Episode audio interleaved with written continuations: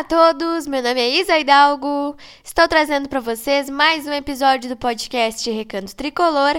E hoje eu estarei repercutindo o jogo entre Grêmio e Sampaio Correia que aconteceu no sábado, dia 18 de junho, na Arena. Esse jogo foi super importante pra gente. Nós vencemos o Sampaio Correia e com isso a gente conseguiu uma vaguinha ali no G4 da Série B. Nesse momento estamos em quarto lugar e além de estar falando desse jogo, eu vou estar projetando o próximo compromisso do Grêmio nesse campeonato, que estará acontecendo amanhã contra o CSA lá em Maceió, às nove e meia da noite.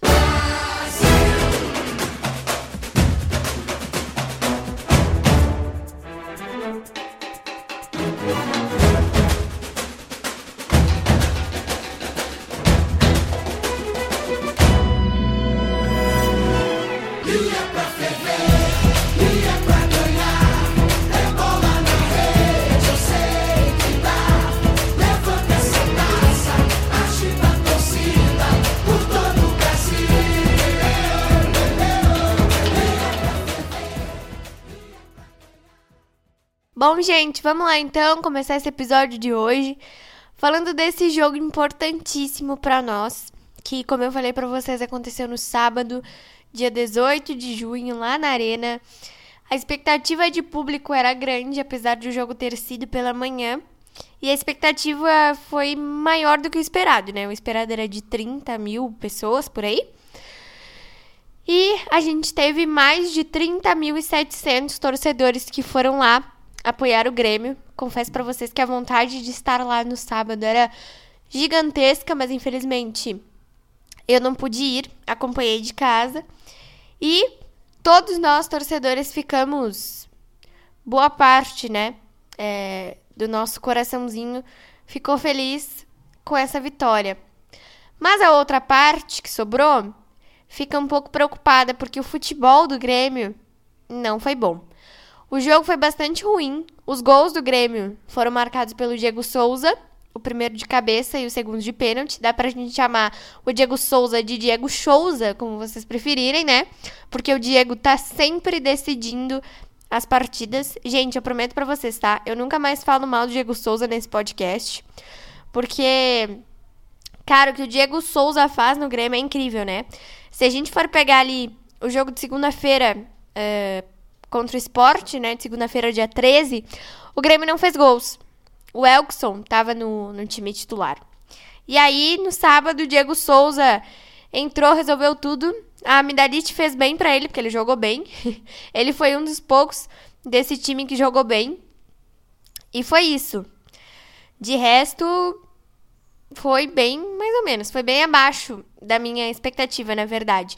Porque o Sampaio Corrêa não é um adversário muito forte, né? E o Grêmio conseguiu tomar pressão do Sampaio correr no segundo tempo. Então não foi um jogo daqueles assim que eu esperava ver. Foi um jogo bastante ruim.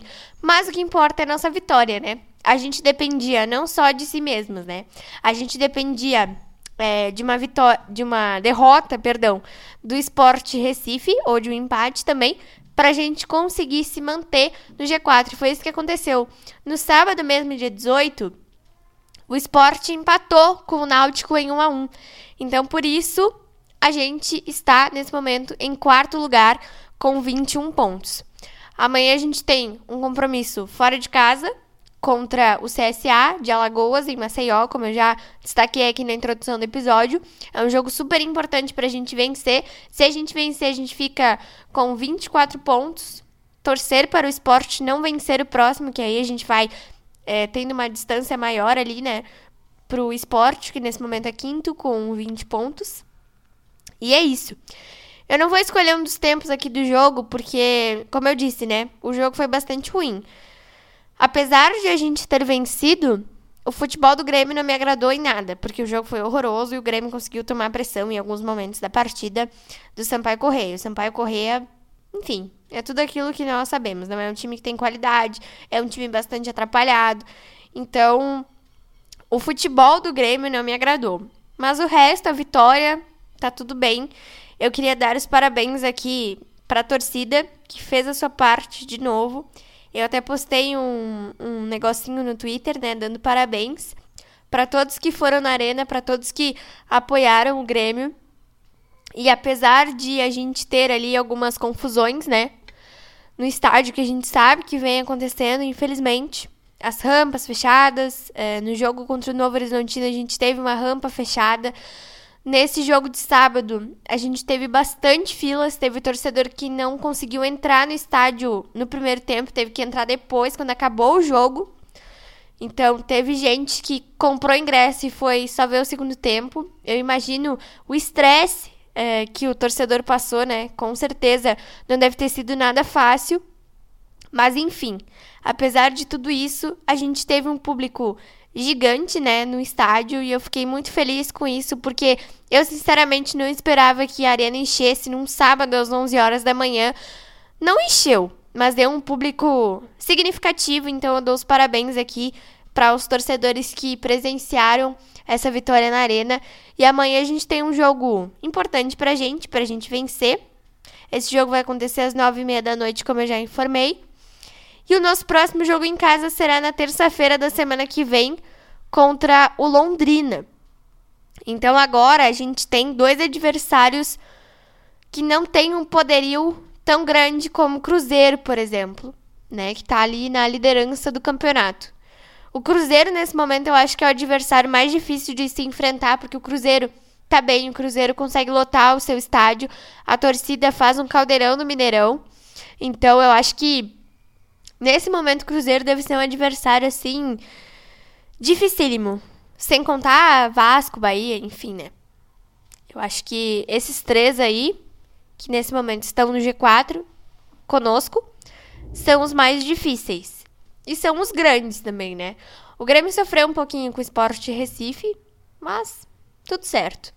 Vamos para a próxima, viramos a chave e amanhã temos um jogo que, bom, vou dizer que dá para ganhar, porque dá, né? O CSA não é um negócio assim, meu Deus do céu, vamos nos apavorar com o CSA. Não precisa. Eu acho que se a gente melhorar um pouco o nosso futebol, que foi bastante ruim no sábado, a gente tem ótimas chances de vencer fora de casa. E é muito importante que a gente conquiste essa vitória, né? Porque se a gente conquistar essa vitória, a gente vai ficar a quatro pontos na frente do esporte. Eu não sei qual é o próximo jogo do esporte, eu não peguei essa informação para trazer para vocês. Mas Esperamos, né, que dê tudo certo, que o time vença e que o esporte perca ou empate, porque se nós vencermos e o esporte perder, a gente fica. Perder ou empatar, né? A gente fica a quatro ou três pontos de vantagem do time de Pernambuco. E pra terça-feira contra o Londrina, vamos falar um pouquinho também, né, gente? Porque CSA e Londrina são times que estão ali mais ou menos no campeonato. Então, são dois adversários para o Grêmio vencer, sim. Não dá para negociar ponto. Não dá para empatar com o CSA, empatar com Londrina. Pelo amor de Jesus. Com todo respeito, mas esses dois times são times que os três pontos são inegociáveis. Tudo bem que o CSA é, é um adversário que a gente vai pegar fora de casa, mas mesmo assim, né? o fator casa ou não estar dentro de casa, enfim, isso não é importante. O importante é que a gente melhore o nosso futebol, não jogue com aquele futebol horroroso e que a gente consiga vencer. É só isso, porque se nós vencermos os nossos próximos dois jogos, a gente fica com 27 pontos. Então, são jogos importantes que a gente precisa ganhar, mas vamos lá, vamos com calma, um passo de cada vez. Para amanhã, a gente tem desfalques. O Rodrigues não vai jogar. O Kahneman não vai jogar. O Thiago Santos não vai jogar, o que é bom para mim. O Vijaçante também não vai jogar. Ele teve sintomas gripais, né? Então, são desfalques importantes. A gente vai ter o Rodrigo Ferreira amanhã, provavelmente, na lateral direita. O Edilson tá lesionado. O Kahneman teve uma lesão, tá, gente? Para quem não se informou sobre isso, era para o Kahneman estar de volta uh, nesse jogo de amanhã, mas ele teve uma lesão no treino para os jogadores que não foram relacionados. Então, por isso, ele não vai atuar, infelizmente, né? Porque o Kahneman, na minha opinião, é, junto com o Jeromel, são peças fundamentais. Mas a gente vai ter ali jogadores importantes como o Diego Souza, que tá sempre decidindo os jogos, o Elkson tá no departamento médico. E outra coisa, gente, que me incomoda, me incomoda há tempos, né? E me incomodou de novo nesse jogo de sábado contra o Sampaio. O que foi o Elias? Alguém me explica, gente. O Elias perdeu mais um gol na pequena área. O Elias não sabe fazer gol, cara. Não tem outra explicação. Eu não sei o que acontece. Isso é uma coisa que me incomoda bastante. Eu até esqueci de falar que no jogo teve um gol anulado do Campas. Mas enfim. Para amanhã, três pontos. Espero muito. Para terça-feira também. Mas vamos dar um passo de cada vez. E eu queria passar uma informação, duas na verdade, duas informações para vocês sobre reforços, para a gente fechar aqui esse episódio de hoje.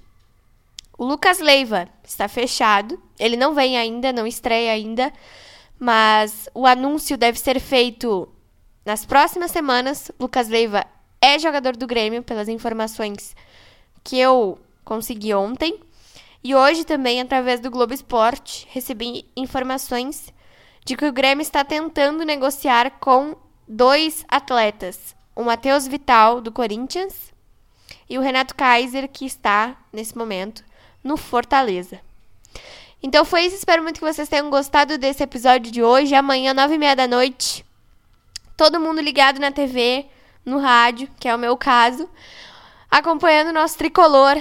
Vamos mandar todas as nossas energias positivas para Maceió. Vamos apoiar demais, que se Deus quiser, ele querer. Mais uma vitória para conta, mais três pontos e cada vez mais no G4, porque a gente precisa tentar se manter no G4. Esse é o nosso foco total.